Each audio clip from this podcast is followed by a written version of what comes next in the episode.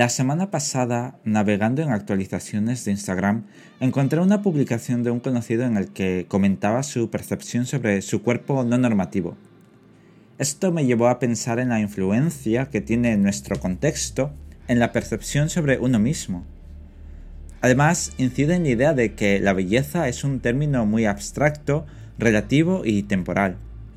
Esos atributos los hemos condensado en una idea general denominada canon de belleza la cual va cambiando según la sociedad, la cultura y el momento.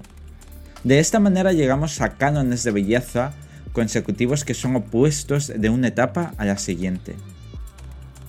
La influencia que ejerce esa idea nos ataca a cada momento, a algunos más que a otros, pero nadie se libra de ser categorizado en un determinado grupo. Al final, el ser humano tiende a clasificar todo lo que le rodea.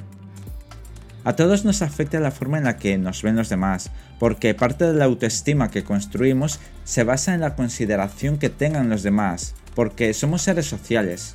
El problema radica cuando toda nuestra autoestima depende de terceras personas, lo que no solo provoca frustración y depresión si no estás a la altura de los demás, sino también que creamos un círculo vicioso en el que intentamos agradar y hacer todo lo que los demás quieren para obtener la aprobación y consideración que nuestra autoestima necesita.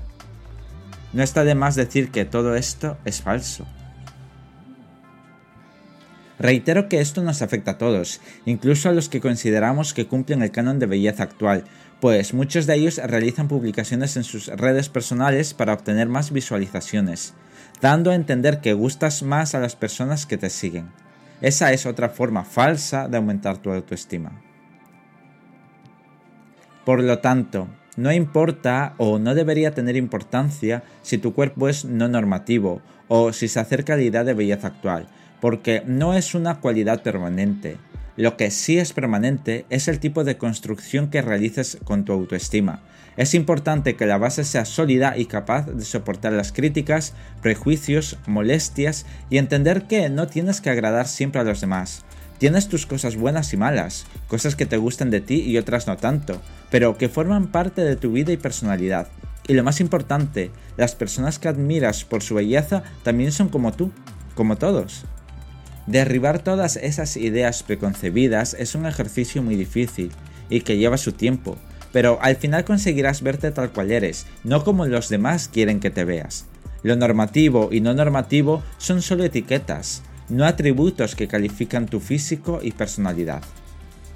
Otro tema aparte es la propaganda de la perfección que seguimos sufriendo cada día. ¿Qué opinas sobre este tema? Os dejo con esa pregunta y con esta canción.